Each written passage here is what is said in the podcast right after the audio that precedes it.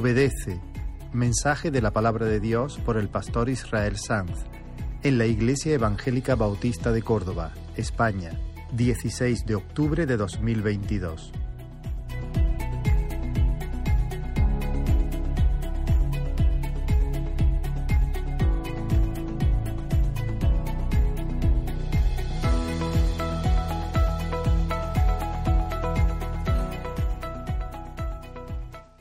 Seguimos adorando ahora al escuchar la palabra.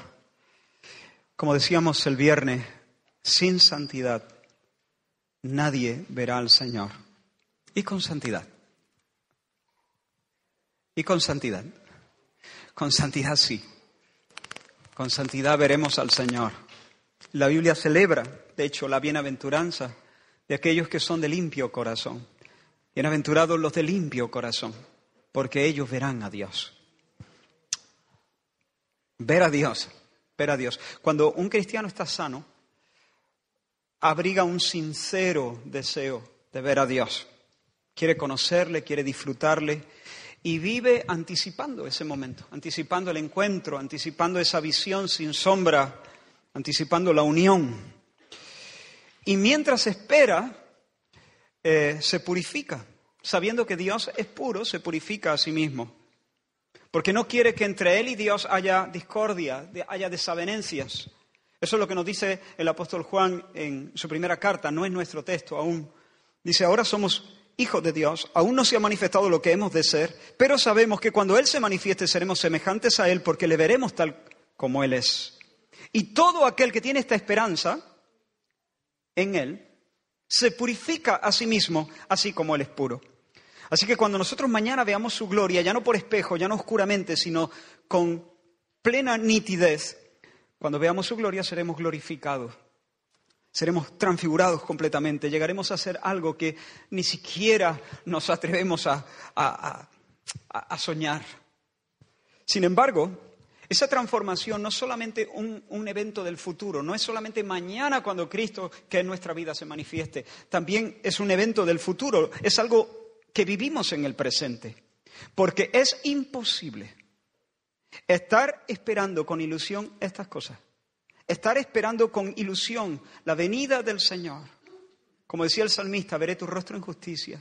Es decir, en justicia, en un estado de justicia, en un estado de perfecta santidad, veré tu rostro. Es imposible estar esperando con ilusión eso y que eso, que esa esperanza no nos empuje a buscar de manera ardiente la santidad.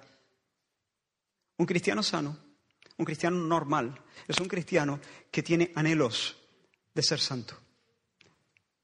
Santidad no es otra cosa que conformidad, semejanza con aquel que es puro. Te pregunto, ¿deseas ver a Dios? ¿Hay ansias en tu corazón de amistad con Él? Entonces, deseas crecer en semejanza. Tienes un ardiente deseo de crecer en santidad. Y yo creo que en esta mañana el Señor tiene eh, el deseo de tratarnos de una forma muy particular, pellizcar la arcilla de nuestro corazón para que se amolde más a Él y para que podamos verle mejor mañana y para que podamos verle mejor hoy también. Es como si lo que yo tenía en mi corazón es como si el Señor nos dijese, ¿queréis ser mis amigos? Bueno, pues os invito a caminar por una senda estrecha, por un sendero en el cual pienso darme a conocer de una manera muy particular a vosotros. Y ese camino se llama obediencia. Es como si el Señor nos pregunta, ¿quieres intimar conmigo? Obedece.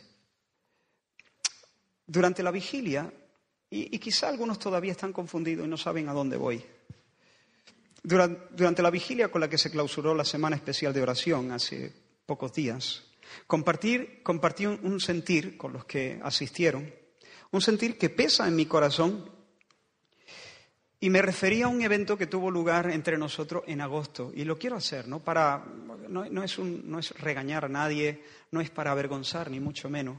Pero sucedió algo que, a ver, lo mismo yo lo estoy sobredimensionando, pero en aquel momento fue como si tuviera un, no sé, fue toda una experiencia para mí. Yo había preparado, yo había dispuesto los bancos en círculo porque íbamos a tener un culto especial de testimonios y de Santa Cena. Y había puesto así como otras veces hacemos los bancos en forma como de círculo, de barco, no sé. Y había dejado atrás algunos apilados. Eh, era muy obvio que, bueno, la invitación era sentarse aquí adelante. Pero muchos llegaron y se sentaron al final. Creedme cuando os digo que yo no tengo a nadie en mente, a nadie de verdad, porque tengo esa, esa particularidad, tengo la memoria de un pez y no soy capaz de, aparte porque en ese momento yo vi bulto, no vi, no vi persona. Así que hablo con total libertad. Si te miro es casualidad. ¿eh? Algunas personas se sentaron al fondo, bastantes personas se sentaron al fondo y los bancos de aquí estaban vacíos. Entonces, bueno, si alguien no ha presidido nunca una reunión, si nunca ha predicado desde este lugar, entonces no sabe lo que estoy diciendo. Pero si lo ha hecho y cuando ves que al frente no hay nadie, no, no estás arropado, estás solo, estás como en una especie de limbo, como en el exilio, expatriado allí, todo el mundo eh, en una esquina. Eh, es un poco incómodo, se ve desangelada el, asunto. Y para el, que, para el que está presidiendo es un poquito, sobre todo si uno no tiene un carácter arrollador, sino que es más bien tímido. Total, que dije, voy a pedir a las personas que se han puesto al final que por favor pasen y ocupen los sitios de aquí.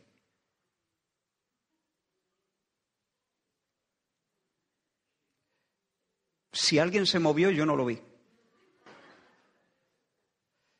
Ah, entonces lo repetí, repetí, por favor, los que os habéis sentado ahí, si no os importa, eh, pasar, pasar adelante, porque se ve esto un poco vacío y creo que alguien se movió. Eh, y dije, va, seguimos adelante. Pero enseguida dije, no, hombre, lo voy a decir otra vez. Lo voy a decir otra vez, que ya se note que estoy haciendo bullying, ya. Estoy presionando. Y lo dije la tercera vez. A alguno se movió, alguno. Pero el grueso se quedó ahí. Ya digo, no tengo a nadie en mente, no recuerdo las caras. Eh, ahora, hermano, yo, sé que puede haber varias razones válidas para, por las que algunos se quedaron ahí, permanecieron en su lugar. Pero no puedo dejar, y fue una sensación que tuve, y creo que una experiencia, y creo que un discernimiento, hermanos, también. No puedo dejar de pensar que en general lo que ocurrió es que se manifestó en nuestros corazones una resistencia a sujetar nuestra voluntad a la voluntad de alguien más. A ver, ¿por qué tiene que decirme nadie dónde me voy a sentar? Yo ya soy grande para saber dónde me tengo que sentar. ¿Y, por qué me voy a tener que sentar? ¿Y qué más da si estoy aquí? ¿Qué más, da, más da que me siente 10 metros más adelante o que me siente aquí? ¿Y qué manía? Hermanos, si yo estoy discerniendo bien, algunos permanecieron en su lugar no por la molestia de caminar 15 metros hacia adelante, sino permanecieron en defensa de su propio criterio, en una silenciosa reivindicación de su propia autonomía. Y hermanos míos, este es el peso que tengo en mi corazón. Nosotros estamos viviendo en una sociedad individualista donde los criterios y donde las preferencias personales son sacrosantas. Vivimos en un ambiente de insubordinación en el que se fomenta y se celebra la rebeldía, donde con frecuencia se ridiculiza la obediencia como si fuera mero servilismo, como si fuera peloteo. Hermanos, con demasiada frecuencia el héroe es el rebelde, el subversivo, el antitodos, el romperreglas, el indomable, el que protesta, reivindica y se planta. Y estoy convencido de que no puede haber mucho progreso espiritual en nuestras vidas hasta que aprendamos a darle muerte, a darle muerte a esa voluntariedad indócil, a ese espíritu de discordia, a esa manía de tener que pasarlo todo por el filtro de nuestro santísimo criterio.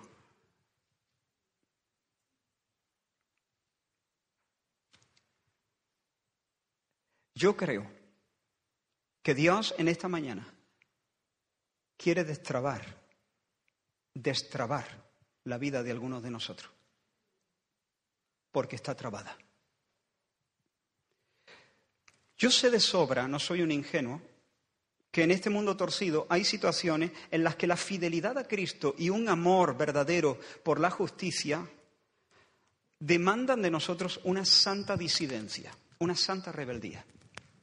Disidencia mejor que rebeldía. No, es rebeldía. Santa disidencia hacia las autoridades.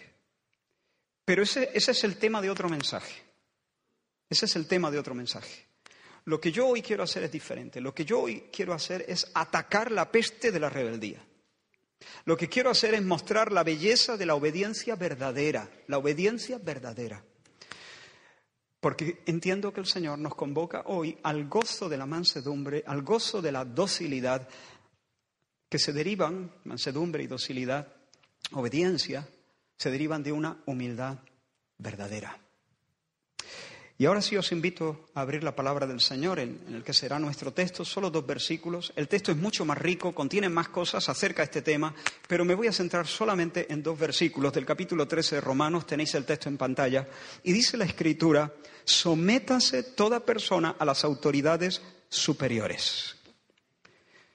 Porque no hay autoridad sino de parte de Dios, y las que hay por Dios han sido establecidas. De modo que quien se opone a la autoridad, a lo establecido por Dios resiste y los que resisten acarrean condenación para sí mismos. Hermanos, toda autoridad emana de Dios. Él es la fuente de todo poder que ejerce mando. No hay autoridad, dice el texto, no hay autoridad sino de parte de Dios. Es decir, que todo el que funge con una autoridad participa. No hay autoridad sino de parte de Dios. La autoridad es una participación divina.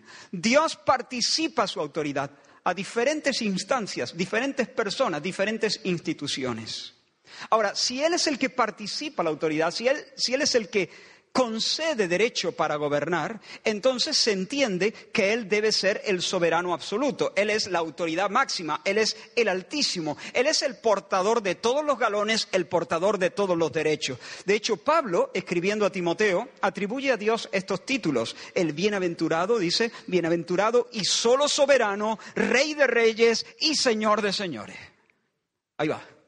Él es el solo soberano, rey de reyes y señor de señores.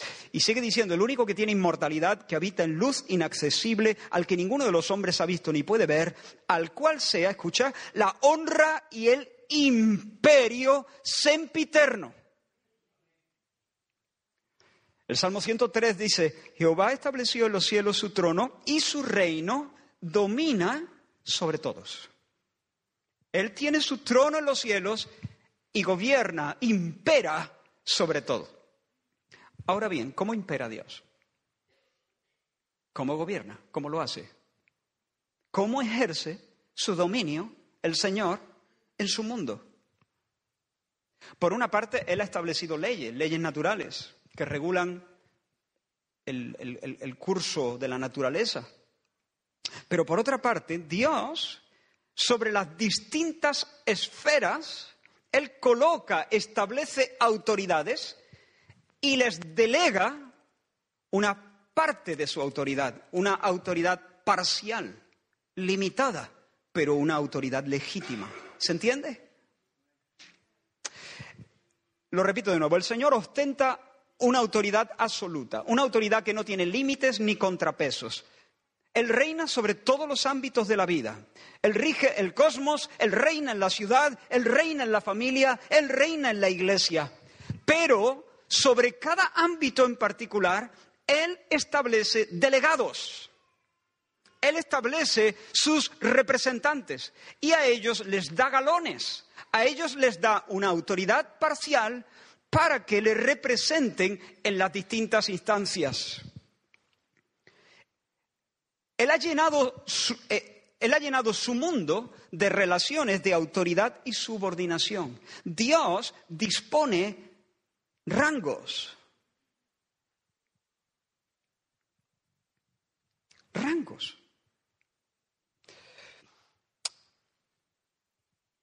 En el ámbito social, ¿quién es el delegado de Dios? El Estado. El Estado. Dios establece el Estado y le da derecho para ordenar los asuntos cívicos. Algunos piensan que el Estado es simplemente una estructura que los hombres se han dado a sí mismos para poder vivir en comunidad y piensan que los gobiernos tienen su fundamento en un contrato social o en un pacto social, en el consentimiento de los gobernados y en la voluntad de la mayoría. No es así. No es así. Pablo llama a las autoridades, en este mismo texto no lo hemos leído, pero en los versículos 3 y 4 hemos leído el 1 y el 2, en los versículos 3 y 4 dice, ¿quieren pues no temer la autoridad? Haz lo bueno y tendrás alabanza de ella, porque es servidor, la palabra en griego es diáconos, es un diácono divino, es un, es un encargado de Dios, es un delegado de Dios el Estado y el gobierno político no es un arreglo humano, es una disposición divina. El Estado tiene una delegación del cielo. El Estado y los gobiernos, el Estado y sus instituciones responden a la mente de Dios. Es parte del buen diseño de Dios. Es un arreglo del Señor que forma parte de su economía para gobernar el mundo que Él ha creado. Así pues, hermanos, el rey, el rey nuestro, el rey con minúscula, el gobierno de la nación, los jueces y magistrados, el guardia de tráfico, el policía local, el maestro en el aula, el encargado de la fábrica y el funcionario del Estado en la delegación de Hacienda fungen con una autoridad que emana de Dios.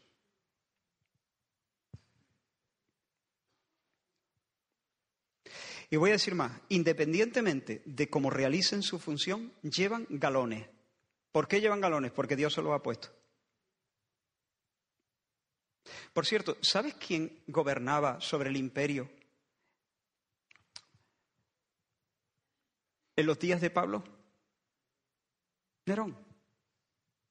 Si no recuerdo mal, en este orden, Calígula, Claudio, Nerón. Menudos tres. Abusadores de, su rango, de su autoridad, gente mala, perversa, retorcida. Y sin embargo, Pablo escribe, inspirado por el Espíritu Santo, que no hay autoridad sino de parte de Dios y las que hay por Él han sido establecidas.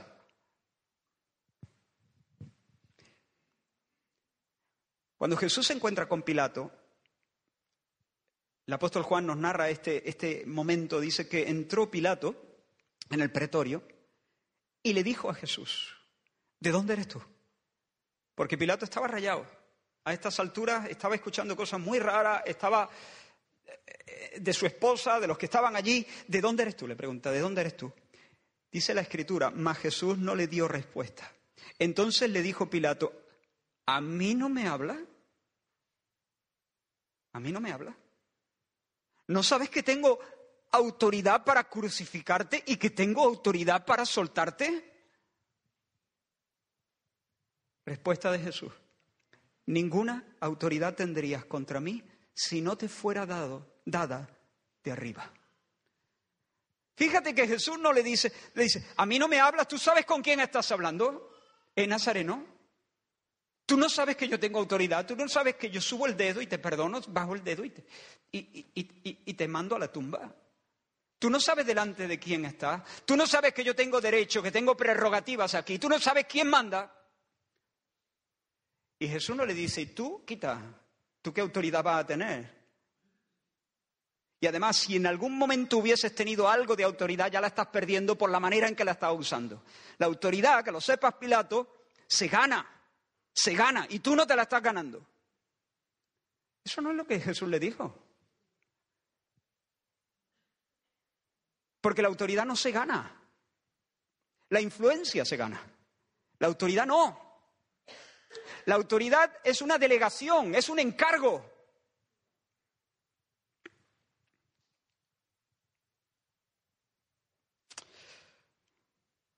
Jesús no le dijo, oye Pilato, estás, estás metido hasta el cuello en el acto más atroz que la humanidad ha perpetrado y te has quedado sin autoridad, amigo. Jesús no le dijo eso. Jesús reconoció que Pilato tiene autoridad política sobre él. De hecho, es, es, es, el gobernador, es el gobernador. Claro que tiene autoridad política sobre Jesús. Jesús es el gobernado, Pilato es el gobernador. Claro que tiene autoridad, pero lo que le dice es ninguna autoridad tendría sobre mí si no te hubiese dado, si no te hubiese sido dada de arriba. Es decir, la autoridad que tienes es una autoridad divina. O sea, es una autoridad parcial que Dios te delega. Por orden de Dios tienes autoridad. Así que, hermanos, como ciudadanos, ¿cómo nos gobierna Dios? ¿Cómo nos gobierna Dios como ciudadanos que somos? Dios nos gobierna por medio de su diácono, el Estado por medio de su servidor, por usar la palabra que traduce Reina Valera, su servidor el Estado, el Estado y sus instituciones. Pero no solo somos ciudadanos, hermanos, nosotros nacemos vinculados de manera natural a una familia. Y en el ámbito de la familia, el Señor ha escogido a otros delegados. También en el ámbito de la familia, Dios ha colocado relaciones de autoridad y subordinación. También en la familia hay rangos. Los gobernantes actúan con legítima autoridad para ordenar la ciudad, para ordenar la nación. Pero de puertas adentro, cuando se trata de mi familia, los padres son los que llevan el timón, cuando se trata del hogar. Efesios 6 dice, hijos, obedeced en el Señor a vuestros padres, porque esto es justo. Es decir, esto es lo, correcto. Es decir, esto es lo que se ajusta. Lo justo es lo que se ajusta a la mente de Dios, al diseño de Dios, a las disposiciones divinas. Los padres no mandan por ser mayores o por ser más fuertes o por ser más sabios o por tener más experiencia. Los padres gobiernan por encargo del cielo, porque así lo ha querido Dios y porque Dios así lo ha dispuesto. Cada padre ha recibido un nombramiento divino. Un nombramiento, por cierto, al que no puede renunciar. Los padres en el hogar son los representantes de Dios. Lo hagan bien o lo hagan mal. Si lo hacen bien, recibirán su recompensa. Si lo hacen mal, recibirán su castigo. Pero lo hagan como lo hagan, los padres son representantes de Dios en el hogar. Y todavía dentro del ámbito familiar, Dios ha dispuesto más relaciones de autoridad y subordinación. Tanto el orden de la creación como el mandamiento positivo de Dios nos enseñan que Dios ha establecido que el esposo debe servir en el contexto del matrimonio, debe servir a su esposa desempeñando una función de amoroso gobierno. Dice la escritura, las casadas estén sujetas a qué? A los hombres. No, no dice a los hombres, dicen a sus propios maridos. No es a los hombres en general, a sus propios maridos. Efesios capítulo 5, versículo 22.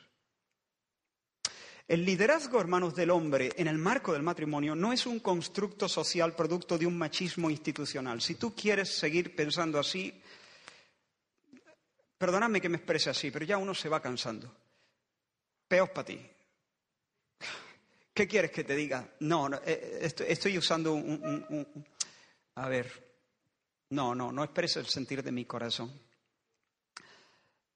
Es un recurso homilético. Pero ¿qué quieres que te diga? Lo hemos explicado muchas veces. Eh, ya no se necesita, no se necesita más enseñanza. Se necesita un crack del corazón un, ceder, una obediencia, un doblar la rodilla, un acoger en fe y con alegría lo que Dios dispone, lo que el Dios bueno dispone para nuestro bien. Ese es el diseño del Dios soberano. El esposo, por supuesto, no es más importante que la esposa. El esposo no posee más dignidad ni tiene más significado, pero sí lleva el brazalete de capitán. Punto final. ¿Es que está más dotado? No. Ah, ¿será porque es más? No. Es porque Dios lo ha dispuesto así. Él tiene sus razones, las hemos dado en otros mensajes, no entraré en eso ahora. Si decir eso, hermanos, es patriarcado, entonces Dios ha diseñado el patriarcado.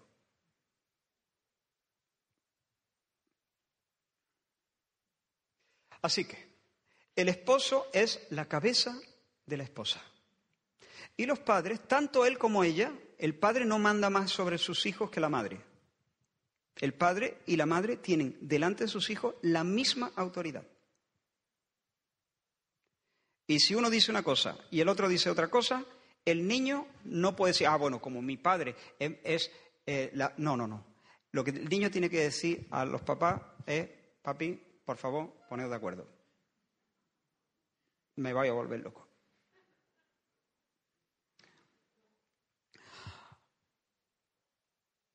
Los padres, como digo, tienen derecho divino de gobernar los asuntos de sus hijos. Otra de las esferas en las que Dios ha, impreso su orden es la iglesia. Y por lo tanto también en la iglesia hay relaciones de autoridad y subordinación y por lo tanto también en la iglesia hay rangos. Como ciudadanos de España estamos bajo las leyes del Estado español, que en nuestro caso funciona como una monarquía parlamentaria. Como hijos estamos bajo la autoridad de nuestros padres. Como esposas estáis bajo el liderazgo de vuestros esposos. Y como ciudadanos del reino de Dios.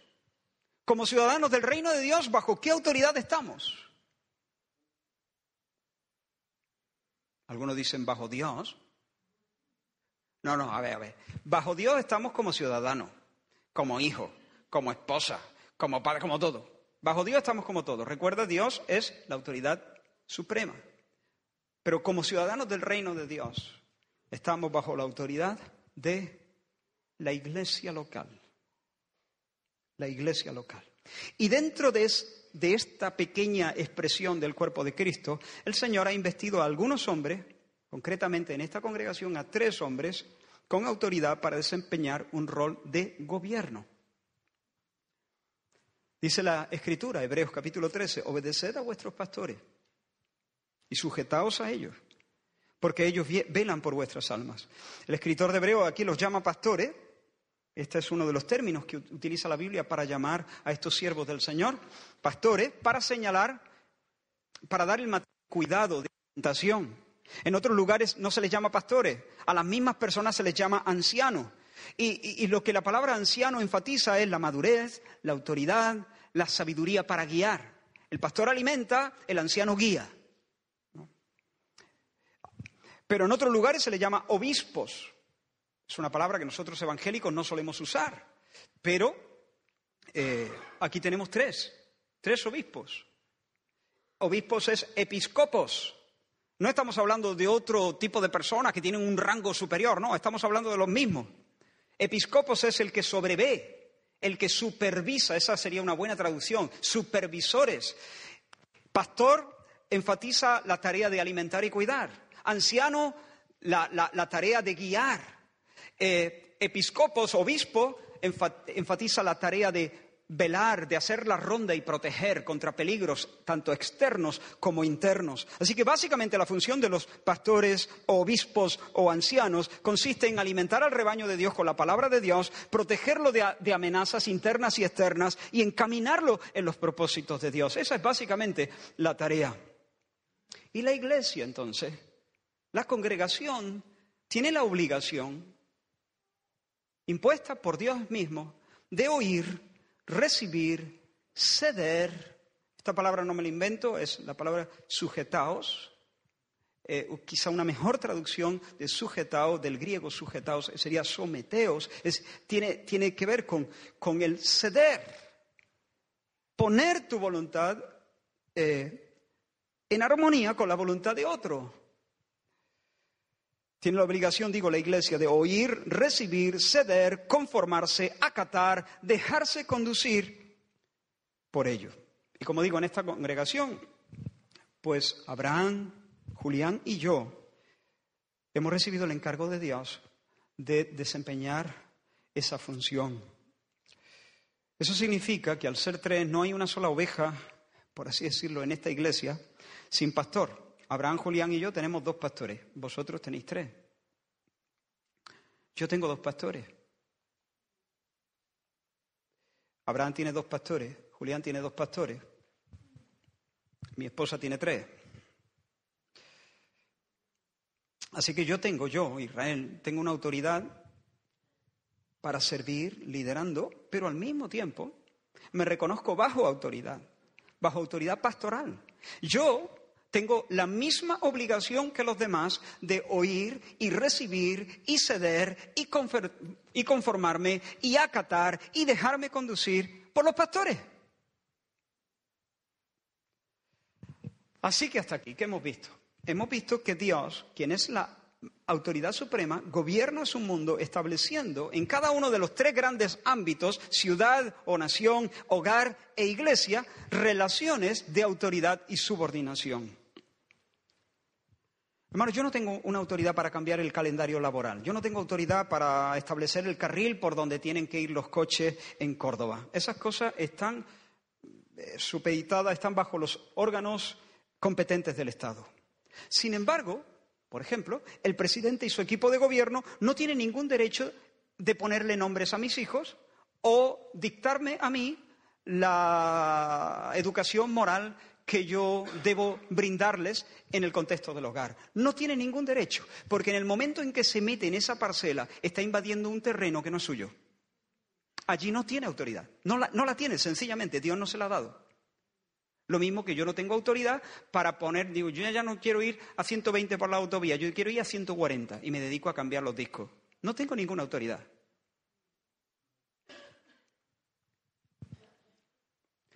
El Estado no tiene autoridad para decirnos a nosotros a quién debemos recibir o a quién debemos rechazar para la mesa del Señor. Ninguna autoridad. Le diríamos con mucho respeto, cuando yo salga como ciudadano de esta ciudad, yo estoy dispuesto a someterme a las normas cívicas que ustedes establecen siempre que no contradigan la palabra de Dios. Pero en el ámbito de la Iglesia, lo siento mucho, quieto parado. No reconocemos ninguna autoridad porque Dios nunca delegó la autoridad en el ámbito de la Iglesia al Estado. ¿Se entiende? Cada autoridad tiene prerrogativas limitadas y parciales, como ya he dicho, y más allá de ese área restringida en la que Dios le da competencia, no pueden exigir ningún, ninguna sujeción. Sin embargo, cuando la autoridad opera dentro de los límites de su parcela, lo hace como apoderado de Dios, como encargado del cielo. Eso significa, hermanos, y ahora no os perdáis, eso significa que el alumno en el aula debe ver detrás de la figura del profesor, debe ver a Dios, la autoridad de Dios. ¿Quiénes estáis estudiando? ¿Quiénes estáis en clase? A ver, levantad la mano. En el instituto, en, la universidad, en el, en cole. Bien. Detrás de la figura de vuestros profesores está la autoridad de Dios. Si el profesor dice, eh, siéntate, a ti te puede parecer más conveniente sentarte, te puede parecer menos conveniente, te puede estar de acuerdo, te puede venir bien, te puede venir mal, te puede... Pero lo que no puedes hacer es perder de vista que tú estás teniendo tratos con Dios. Estás teniendo tratos con Dios. El Señor estaba aquí y yo no lo sabía, dijo Jacob. El Señor estaba aquí y yo no lo sabía.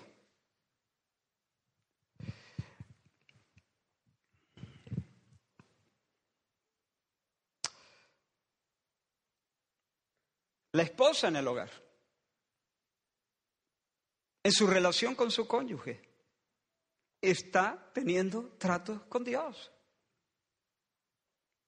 No es que el esposo sea Dios, ¿eh? Bueno, eso ya lo sabéis. De hecho, a los esposos nos falta tanto, ¿verdad? Nos falta tanto. Pero lo que quiero decir es que funge con autoridad delegada. Y por lo tanto, hermano, estoy convencido de que las palabras del Señor vienen esta mañana para destrabar a algunos. Hay algunos, algunas personas posiblemente, que no avanzan, que están, que, que su vida espiritual es un constante cortocircuito, porque ni siquiera son capaces de ver que viven en el espíritu de la discordia. Porque no han entendido el asunto de la autoridad. Y el asunto de la autoridad, hermanos, tú puedes tomar la Biblia y recorrerla desde el principio al final y vas a descubrir que el asunto de la autoridad es un asunto solemne y muy importante para Dios.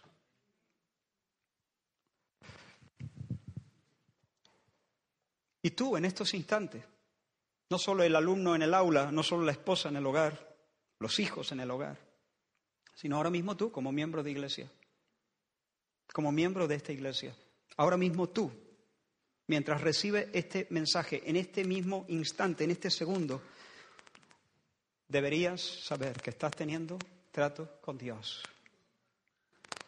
Y ver detrás de este mensajero frágil y con taras una autoridad que no emana de mí, no emana de mí, emana de Dios. Lo que tú hagas con este mensaje es un asunto entre tú y Dios.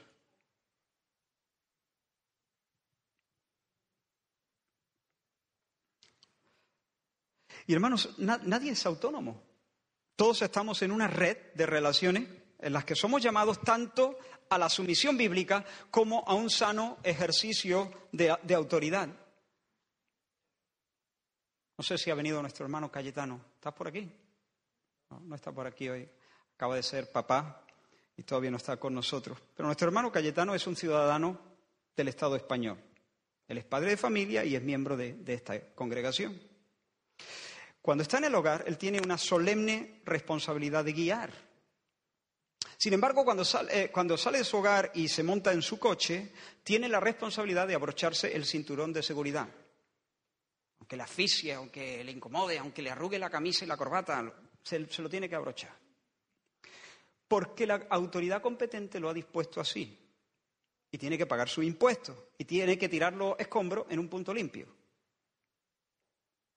Y en el marco de la Iglesia, Cayetano tiene el encargo de sujetarse a mi consejo pastoral, al consejo que yo le doy como pastor de la Iglesia, siempre que mi consejo, obviamente, eh, vaya por los canales bíblicos, pero eso lo estoy dando por descontado. Cuando no, se puede apelar, y se puede apelar en perfecta pureza y santidad. Y en última instancia, nuestro hermano Cayetano se tiene que sujetar a la autoridad institucional que ejerce esta congregación local. Sin embargo, Cayetano es policía. Y aunque yo sea su pastor, en la vía pública yo estoy bajo la autoridad de él. Y si me da el alto, él manda. Él es la autoridad. No puedo decir, eh, Cayetano, ¿Qué pasa? Yo soy el pastor. Dirá, pues muy bien. pero, pero estamos en la esfera, estamos en una esfera, eh, yo soy el policía. Yo soy la autoridad competente en esta vía. Por lo tanto, ahora te sujetas tú. Así funciona la vida. Y en esas relaciones de autoridad y subordinación hay una belleza grande. Nadie es autónomo. Y uno dice, ¿y por qué ha dispuesto Dios las cosas así? ¿Por qué no nos gobierna directamente? ¿Por qué tiene que usar delegados? Sería todo más fácil, Dios directamente tratando con nosotros y ya está. No, hermano, Dios lo ha dispuesto así porque está muy bien dispuesto, porque de esa manera, en esa disposición, Dios hace que se manifieste la belleza de su ser de un modo único. ¿Por qué? Porque en el ser divino, en el ser divino hay relaciones de autoridad y subordinación. Dicho de otra manera, Dios lidera y se somete eternamente. Hombre, Israel lidera sí, se somete. Dios se somete eternamente, sí, Dios se somete eternamente. Dios lidera y se somete eternamente. Dios desde la eternidad conoce la gloria de un gobierno amoroso y conoce la gloria al mismo tiempo de una obediencia amorosa. ¿Y cómo puede ser que Dios mande y obedezca al mismo tiempo?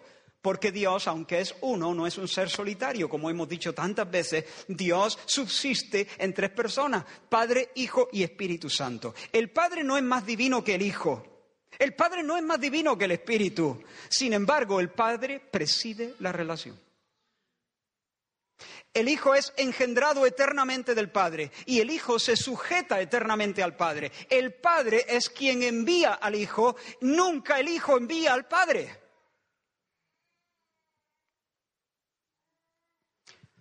El Padre y el Hijo envían juntos al Espíritu Santo. El Espíritu procede eternamente del Padre y del Hijo y el Espíritu se subordina a ambos.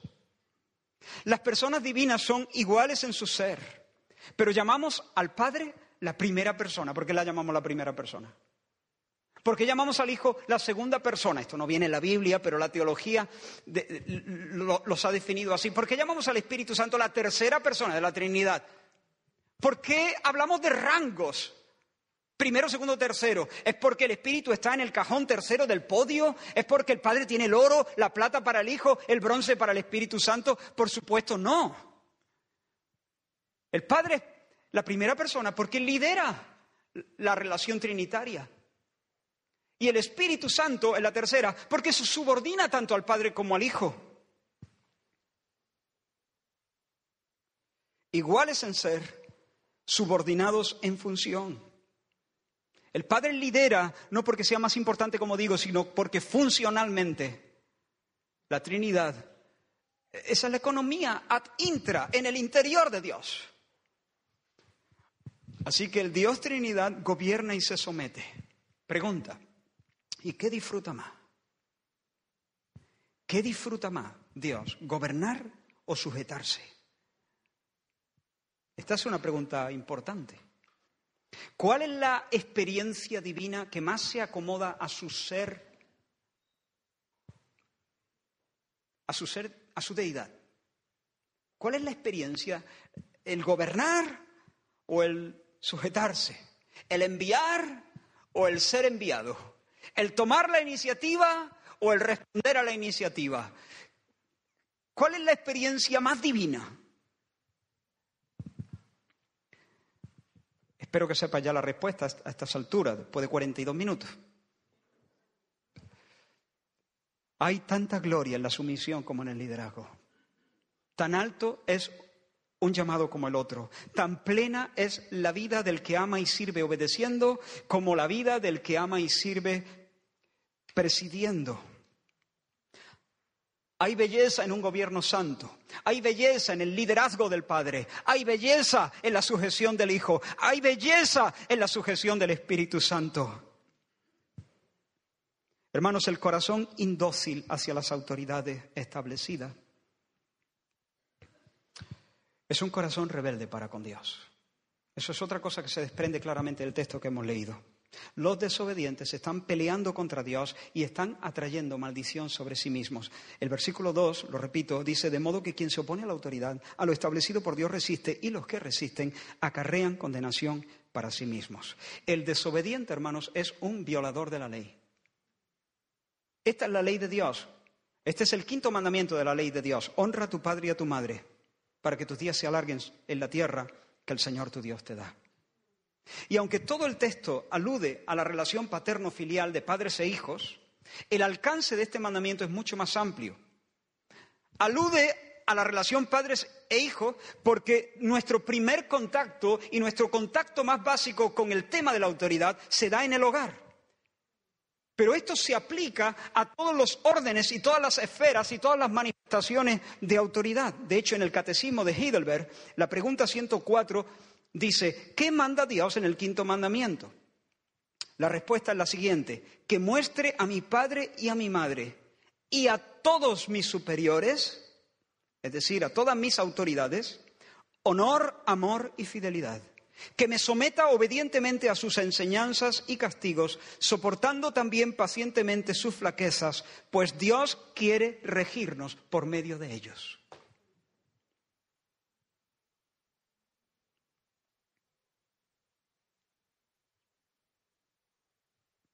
Dios quiere regirnos por medio de ellos. Así que hermanos, cuando nos rebelamos y desobedecemos a quienes Dios ha colocado sobre nuestras vidas para regirnos, estamos transgrediendo su mandamiento, estamos desafiando su mismísima autoridad, estamos manchando su diseño y estamos atrayendo el justo castigo sobre nuestra alma.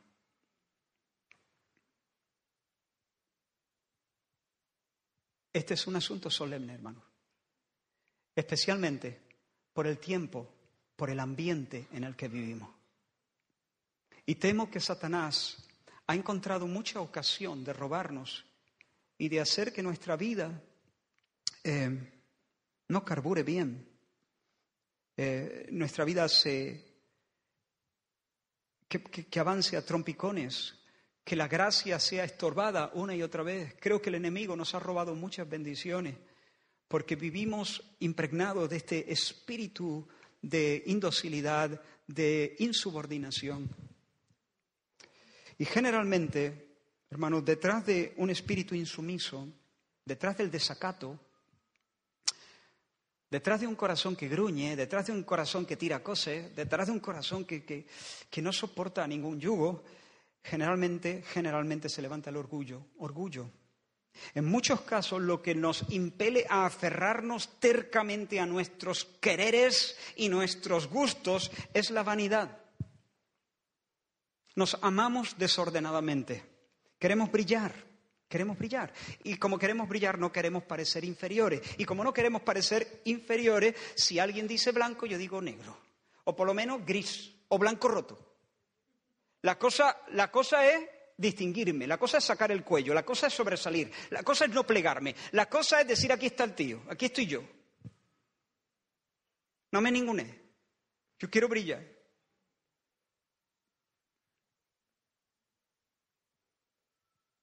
Examínate.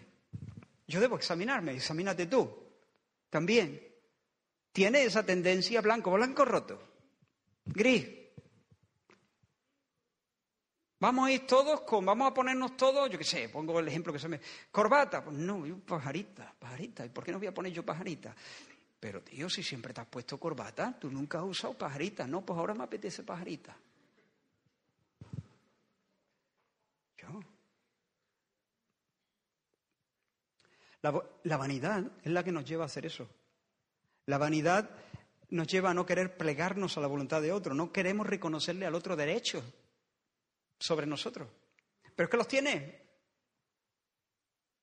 Es que Cayetano tiene derecho sobre mí cuando yo soy, cuando estoy en la vía pública. Y si me llama la atención o me pone una multa, yo no le voy a soltar un sermón y un versículo. ¿Entiendes? Para yo decir, pues no, pero que yo también tengo derecho también como pastor y trágate ese sermón. Es la vanidad la que nos lleva a, a ser así. Y a veces acatamos la norma, pero no lo hacemos con placer. Hacemos lo que se nos dice porque nos conviene, porque no nos queda otra, pero no lo hacemos con, con, placer. En nuestro fuero interno sigue habiendo un espíritu de, de discordia. No, no, en el interior no hacemos armonizar nuestra voluntad a la voluntad del otro. Hermano, eso no es obediencia. Eso no es obediencia. El arroz con leche tiene que tener arroz y tiene que tener leche. Si no tiene arroz, no hay arroz con leche. Si no tiene leche, no hay arroz con leche. Pues bien, la verdadera obediencia tiene dos ingredientes. Tiene honra y cumplimiento. La honra y el cumplimiento. No basta con ejecutar, con cumplir. No basta con guardar la norma establecida.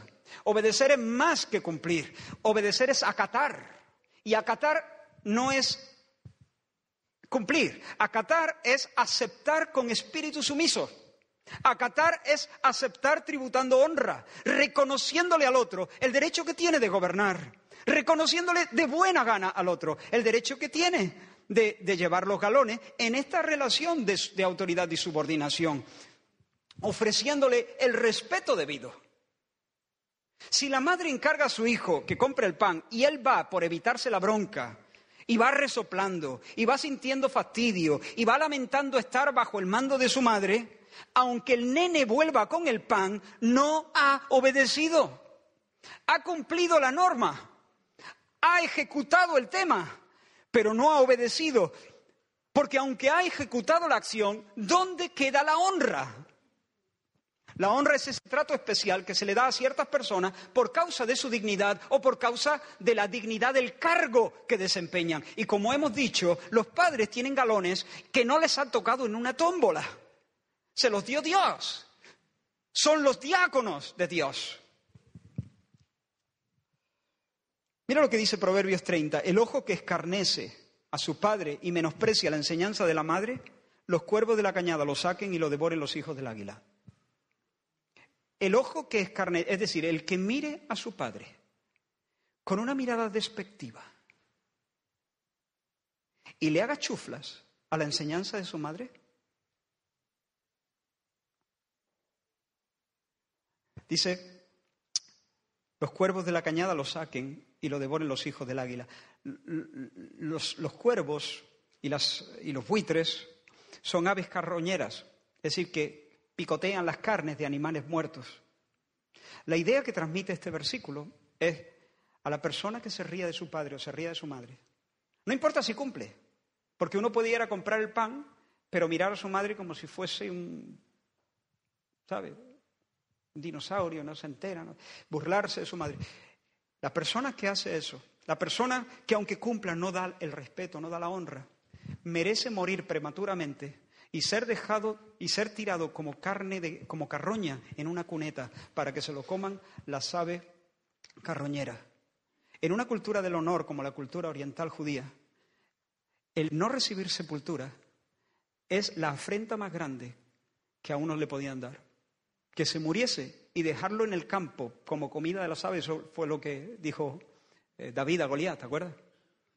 Te voy a cortar la cabeza y, voy a darle de comer a las aves con, con los cuerpos de los filisteos. Eso de no enterrar a una persona era la afrenta más grande. Bueno, pues Dios piensa, este, este versículo no lo escribió un, un, hombre molesto por la rebelión de su hijo. E, e, este, este versículo es inspirado por el Espíritu Santo. Lo que Dios piensa de lo que merece un hijo burlón es que merece morir prematuramente y que ni siquiera le den sepultura.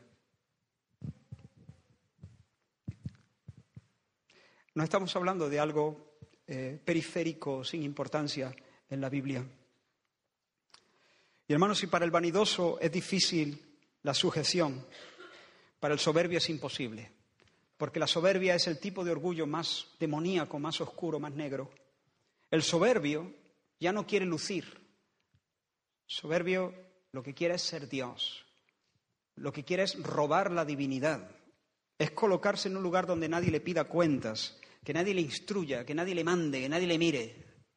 El soberbio lo que quiere es encumbrarse definitivamente. Por eso cuando el apóstol Pablo exhorta a los creyentes a vivir en santa sumisión, el apóstol Pedro les dice en el capítulo 5 de su primera carta, jóvenes, jóvenes, estad sujetos a los ancianos y todos, sumisos unos a otros, revestidos de humildad. Porque Dios resiste a los soberbios y da gracia a los humildes todos revestidos de humildad. Porque todos debéis estar en esas relaciones de autoridad y subordinación. Y todos tendréis que estar revestidos de humildad. Que sepáis que Dios pelea, combate, ataca a los soberbios. Y hermanos, una de las consecuencias en las que experimentamos, digamos, el, a veces el juicio divino, ¿por qué no decirlo?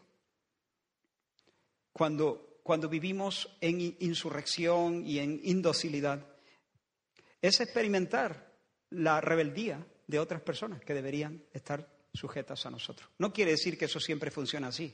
No quiere decir que si tú tienes un hijo rebelde es porque tú has sido un hombre rebelde. Pero piensa esto.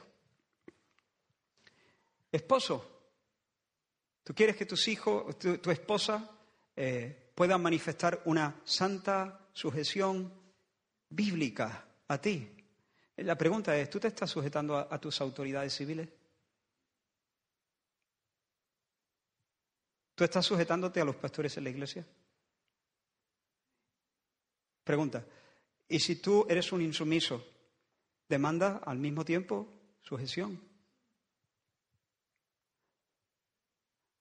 ¿No crees que Dios puede permitirte experimentar el ácido de la insumisión para pagarte con la misma moneda y que aprendas y que te arrepientes? Esposa, tú quieres, o madre, tú quieres la sujeción de tus hijos, la obediencia de tus hijos. La pregunta es, ¿y cómo anda en relación a tu marido?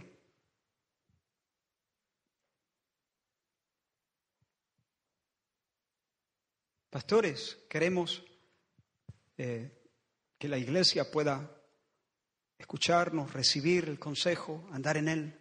¿Y cómo estamos nosotros con respecto a la sumisión a nuestras autoridades públicas, por ejemplo? Son preguntas importantes, son preguntas dignas de acoger y que el Señor nos ayude a hacer un examen realmente serio. ¿Tendrá esto que ver con la calidad de nuestra vida cristiana? Por lo tanto, voy a ir terminando. El Señor nos está proponiendo en esta mañana caminar con Él la senda estrecha y la senda hermosa de la obediencia para encontrarle allí, para conocerle allí. Dice el apóstol Pedro en el segundo capítulo de su primera carta, por causa del Señor, por causa del Señor, someteos a toda institución humana, ya sea al rey como a superior, ya a los gobernantes como por él enviados. Así que, hermano, cultiva, cultiva una visión bíblica de la autoridad. Pídele al Señor que te conceda gracia, la gracia de verle detrás de las diferentes autoridades Dile, Señor, dame ojo, unge mis ojos con colirio. Detrás del maestro, detrás del esposo, detrás de mi padre, detrás del gobierno, detrás de las leyes, eh, a menos que, como digo, sean claramente subversivas en relación a la ley de Dios. Ora por quienes te presiden, ora, ora por ellos, ora por las autoridades, ora.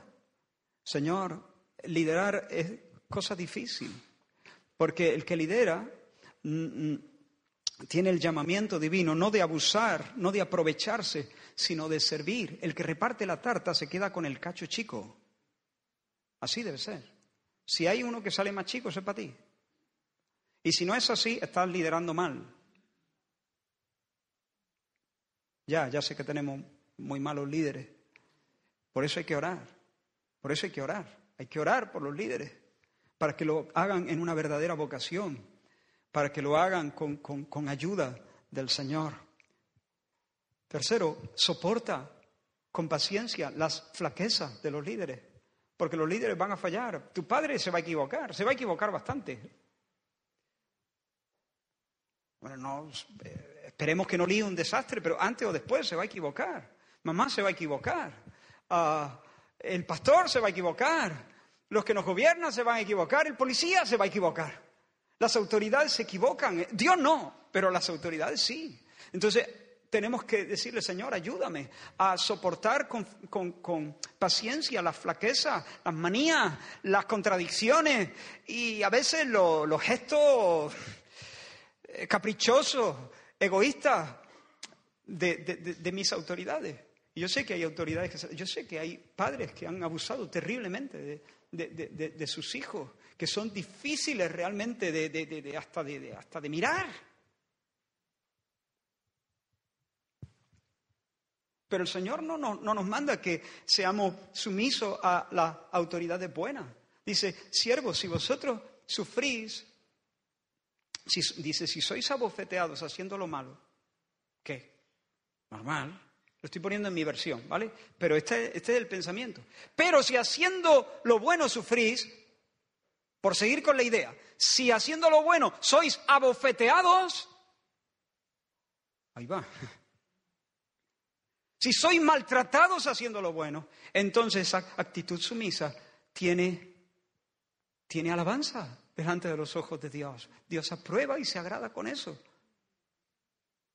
sea que el error o el capricho, incluso la injusticia de, de quienes nos presiden, no nos dan licencia para rebelarnos contra ellos. A menos, eso sí, que nos pidan hacer algo que Dios prohíbe o que nos prohíban algo que Dios manda. Solo, solo así. Cuando necesites apelar, apela. Apela. Pablo mismo apeló, apeló, porque vio que lo atropellaban las autoridades, lo atropellaban y dijo, hey, apelo a César. Y aprovechó un derecho que él tenía pero cuando uno apela, no apela con, con, con, con, desdén, no apela con soberbia, no apela escupiendo, no apela, no, apela con respeto. Papá, ¿me dejas decirte una cosa? ¿Me dejas explicarte una cosa? Mira, es que eh, mis amigos, y apelas. Entonces, yo creo que esa norma que me estás poniendo, y entonces el padre debe razonar también aquí. Pero aun cuando se apele, uno tiene que estar deseoso interiormente de que se den las condiciones para que uno pueda volver a un estado normal de obediencia. Incluso cuando tengamos que disentir, eh, eh, incluso cuando como Daniel tengamos que decir, pues no, voy a orar, aunque el edicto del rey haya dicho que no se puede orar a ningún Dios, yo tengo que orar a mi Dios y lo haré con las ventanas abiertas como una declaración de dónde está mi... Pero aun, cuando eso, en, el, en el corazón no puede haber un espíritu de discordia, sino un verdadero deseo de que realmente todo cambie y yo pueda, como súbdito de este reino, obedecer, andar en la belleza de una obediencia.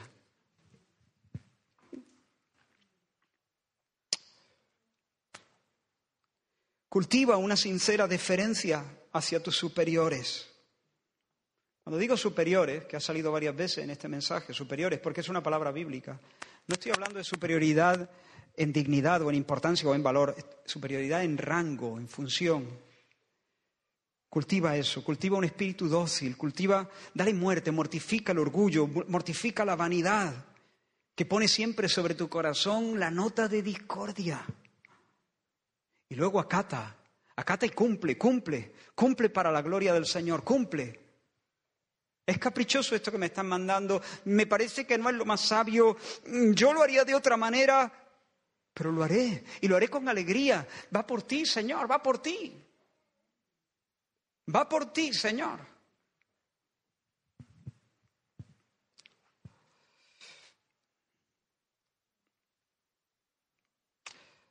Debemos terminar. Hay más cosas aquí, pero, pero creo que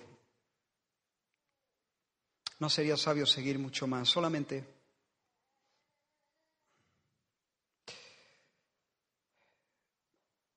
llamo a cada uno a comenzar por el principio.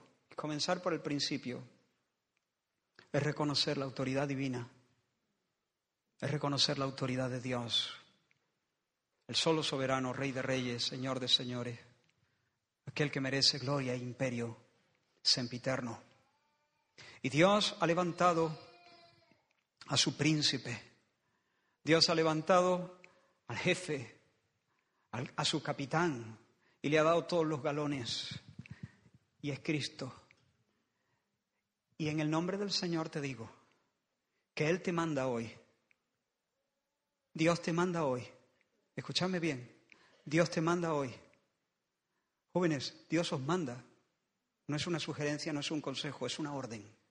Dios os manda que os arrepintáis y que creáis en el Evangelio y que pongáis toda vuestra confianza en Cristo el Señor y que confeséis su nombre como autoridad, como emperador supremo de vuestras vidas y que rindáis todo, cuerpo y alma, sueños, esperanzas, dinero, todo, todo, agenda, todo a los pies del Señor. El Señor Jesús precisamente es un buen Señor, Él ha muerto por nuestros pecados, es un Señor taladrado, es un Señor herido, No, no, no puede darnos desconfianza a su señorío si lleva, la, si lleva el cuerpo roto, lleva el cuerpo atravesado por nosotros. Él murió en la cruz por nosotros, cargando sobre sí nuestros pecados, para que nosotros no tuviésemos que recibir el azote de Dios. Él, él lo cargó por, eh, en nuestro lugar. Por lo tanto, si tú crees que Él murió por tus pecados, y si tú le confiesas, Señor, y te rindes sin reserva a su, a su señorío, entonces el Señor te perdona los pecados. Pero no solo te perdona los pecados, te perdona los pecados para... ¿Para qué? Te perdona los pecados para hacerte una santa habitación, para hacerte morada suya, para hacerte un templo, para hacerte un santuario donde el santo pueda venir y pueda morar contigo. Y cuando el Espíritu Santo viene, nunca, dijo Jesús, el que bebiere del agua que yo le daré, nunca tendrá sed. ¿Sabe? El, el, apóstol Juan dijo, esto dijo del Espíritu Santo. Esto dijo del Espíritu Santo, porque el agua que yo le daré será en él un río, un, ¿cómo dijo? una fuente que salte para vida eterna. Esto dijo, hablando del Espíritu Santo, que habrían de recibir los que creyeran en Él. Porque para eso el Señor muere, para perdonarnos nuestros pecados, reconciliarnos con Dios, limpiar la habitación y no solo dejarla barrida y arreglada para que venga otro demonio y se meta, sino dejarla limpia para que venga Dios mismo, el Dios Trinidad, el Padre y yo, vendremos a Él y haremos morada con Él y nos manifestaremos a Él. ¿Cómo? Por el Espíritu. Y cuando el Espíritu está, entonces hay una fuente que salta para vida eterna y no hay sed, porque podemos beber y seguir bebiendo y seguir bebiendo y seguir bebiendo y seguir bebiendo. Y cuando yo bebo, entonces ya no tengo que quedarme por encima de nadie, porque no tengo sed. No tengo sed de ser alguien. No tengo sed de, brillar. No tengo la necesidad de distinguirme. ¿Por qué? Porque tengo el Espíritu Santo. Porque el, Señor calma nuestra sed. Entonces se corta de cuajo la soberbia, se corta de cuajo la vanidad. Y cuando se corta de cuajo la vanidad, no hay ningún problema con la obediencia. Hay placer en la obediencia. Hay placer en la obediencia. ¿Cuál es el problema? Hermano, venidos para adelante. ¡Fu! Como en, como, como en el día del campo. El día fuimos al campo, como esto yo lo había comentado tres días antes en la vigilia, en el campo dije, los que estabais allí os acordáis, ¿no? Hermanos, vamos a procurar. la gente cogió su silla y se arrimó. Qué bien, aleluya, gloria a Dios, gloria a Dios. Si es, ¿cuál es el problema de obedecer? ¿Cuál es el problema? ¿Cuál es el problema de que, de, que en un área tú tengas la voz cantante y yo me, y yo me pliegue a, la voluntad tuya. Y aquí como pastor, pues a mí me toca eh, llevar el volante y, y tú, amén, ya está, ¿cuál es el problema? El problema es el orgullo. Pero cuando el Espíritu Santo nos llena, se ha cortado de cuajo todo aquello que nos, que, nos, que nos hace tirar cosas y ladrar y gruñir y todas esas cositas que hacemos cuando no estamos llenos de Dios.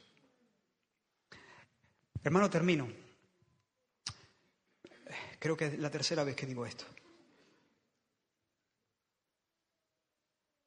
Pero termino rogándote, rogándote, mandándote, venga, que no eche esta palabra eh, a tus espaldas, examínate, porque es probable, es posible que algunos de, los diques que están impidiendo nuestro crecimiento espiritual sea un espíritu insubordinado, sea un puntito de rebelión, un puntito de desobediencia. Eh, y eso, aunque nuestra cultura lo pinte bien, rebelde sin causa y todas esas cosas, de chicos guapos con las camisetas, son tonterías. Dios no piensa así. Dios no piensa así. A Dios le fascina su Hijo. A Dios le fascina su Hijo. ¿Qué dice? En el, en el rollo del libro está escrito de mí. He aquí vengo, Señor, para hacer tu voluntad. El hacer tu voluntad, oh Dios mío, me ha agradado. El que cuando anduvo en medio de nosotros en este, en este laberinto, Él dice que Se fue con sus padres y estaba sujeto a ellos, sujeto a ellos. Jesús sostenía el pulso en las venas de sus padres y sin embargo estaba sujeto a ellos. Y Dios quiere entre nosotros una congregación que, que huela hijo. Gente obediente, obediente, no ñoña, obediente, no servil, obediente, obediente. Que se ubique, que reconozca, honra al que honra. Este tiene honra, es padre, sí, entonces tiene honra. Este tiene honra, es mi madre, oh, sí, entonces tiene honra. Pues dale honra al que honra. Este es profesor, entonces sí, debe tener honra. Y hermanos, si nosotros caminamos en ese sendero, vamos a experimentar algo de Dios, seguro, estoy seguro. Vamos a experimentar más de Dios. Prepárate para la semana porque te vas a encontrar con muchas situaciones. Prepárate, arma, tu estrategia. Cuando fulanito haga esto, ¿qué voy a hacer yo? ¿Con qué versículo voy a salir? Eh, ¿Cómo voy a reaccionar? Sin excentricidad, ¿eh? sin ni peloteo. Entiéndeme lo que digo, ¿no? Pero con una disposición bíblica, santa. Vamos a orar. Aleluya, gracias Señor. Gracias Señor, gracias Señor. Gracias Señor. Señor, reconocemos que hay, en nuestro corazón conatos de, de movimientos, Señor, de, insubordinación y que vivimos en medio de un pueblo que tiene un corazón rebelde. Perdónanos, Señor, cuando miramos con burla a nuestras autoridades.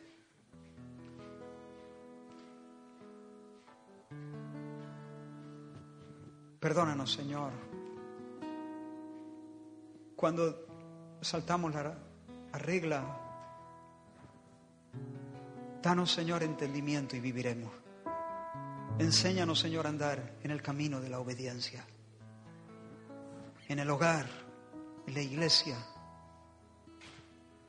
en la ciudad, en la patria, en la nación. Que, y que al vivir así, Señor, podamos ser conscientes de que realmente lo estamos haciendo en el temor tuyo, Señor, de que estamos teniendo tratos contigo. Bendice a tu pueblo, bendice a tu pueblo. Y ahora, Señor, si hay alguien aquí que todavía no está sujeto a la autoridad de tu Cristo, si alguien aquí ha, ha entrado, Señor, como un insumiso, como un rebelde, desoyendo tu mandamiento de arrepentirse y venir a ti en fe, Señor, Tráelo, Señor, a ti. Tráelo, Señor. Atráelo, Señor. Que venga a tus pies, Señor. Y que conozca tu salvación, tu perdón y tu amor. En el nombre de Jesús. Amén.